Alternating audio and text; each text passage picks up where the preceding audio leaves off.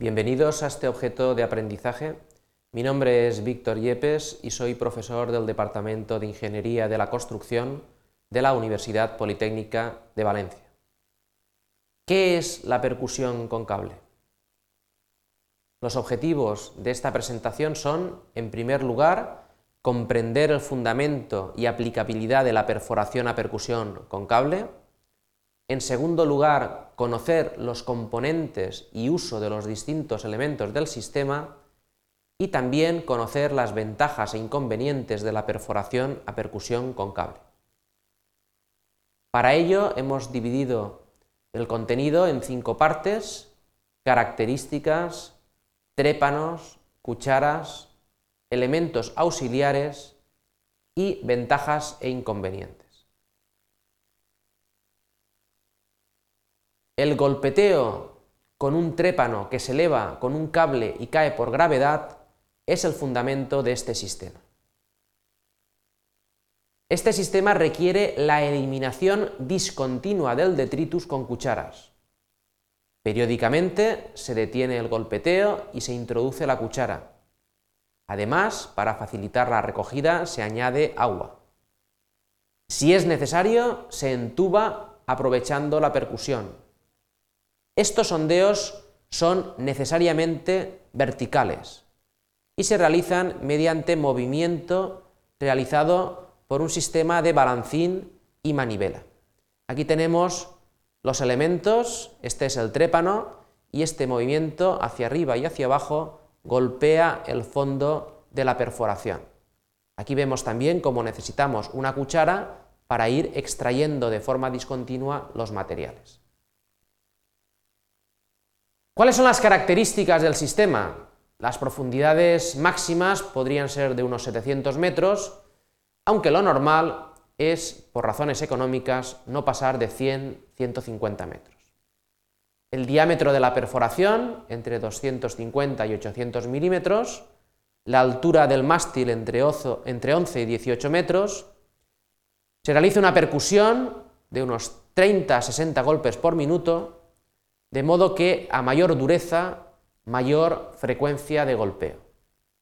La altura de caída del trépano oscila entre 30 y 90 centímetros, aquí a mayor dureza, mayor altura de caída, y normalmente se accionan con motores diésel, en ocasiones hidráulicos.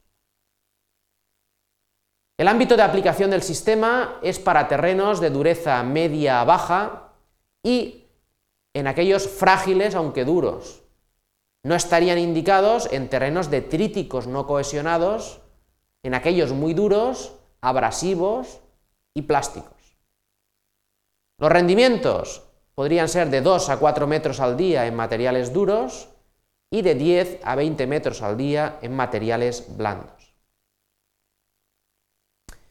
En esta expresión podemos ver la potencia requerida por el sistema que va a depender del peso de la sarta de perforación, de la velocidad media de la herramienta y va a ser eh, inversamente proporcional, como vemos, al rendimiento. Aquí vemos también cómo la velocidad media va a depender de la carrera del rodillo tensor y del número de golpes por minuto. Los trépanos son elementos en acero con un peso entre 100 y 1200 kilos, más los barrones, y depende este peso de la naturaleza y diámetro del sondeo. En este cuadro podemos ver cómo, en función del tipo de terreno, podemos eh, preestimar cuál sería el peso relativo de la sarta completa. Las cucharas son las que sirven para la retirada del detritus. Son tubos con un sistema de cierre interior. Se cargan al descender mediante vaivenes ascendentes y descendentes. Y suelen tener una longitud de 2 a 4 metros. Hay varios sistemas. El de cuchara de dardo permite pruebas de caudal. El de cuchara de charnela, esta es la válvula plana, es el más frecuente y podríamos utilizar incluso cucharas de pistón para granulometrías muy finas. En cuanto a los elementos auxiliares que vemos dibujados aquí, podemos distinguir la barra de carga, el destrabador o tijera, con una corredera de amortiguación, la montera giratoria, los útiles de pesca como campanas, arpones, espadillas, las entubaciones, ¿eh? con zapatas y cabezales de golpeo. ¿Cuáles son las ventajas de este sistema? Es una maquinaria de costo moderado. Se caracteriza por la simplicidad de las operaciones, poco personal, escaso consumo de agua y además vemos que consigue diámetros importantes. En cambio, presenta inconvenientes como la interrupción de la perforación para la limpieza, un avance lento en rocas duras, una dificultad de avance en materiales no consolidados, pérdida de diámetro en materiales abrasivos, entubaciones frecuentes y una limitación eh, en, en cuanto a la profundidad. Por razones económicas no debería superar los 150 metros. Como conclusiones podríamos decir, en primer lugar, que es un método de perforación simple, de coste moderado y con poco personal. En segundo lugar, que es adecuado en terrenos blandos a medios y en los duros frágiles.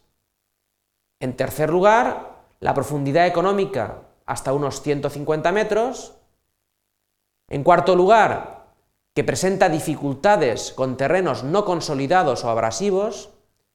Y por último, la necesidad de una operación de retirada de los detritus. Muchas gracias por su atención.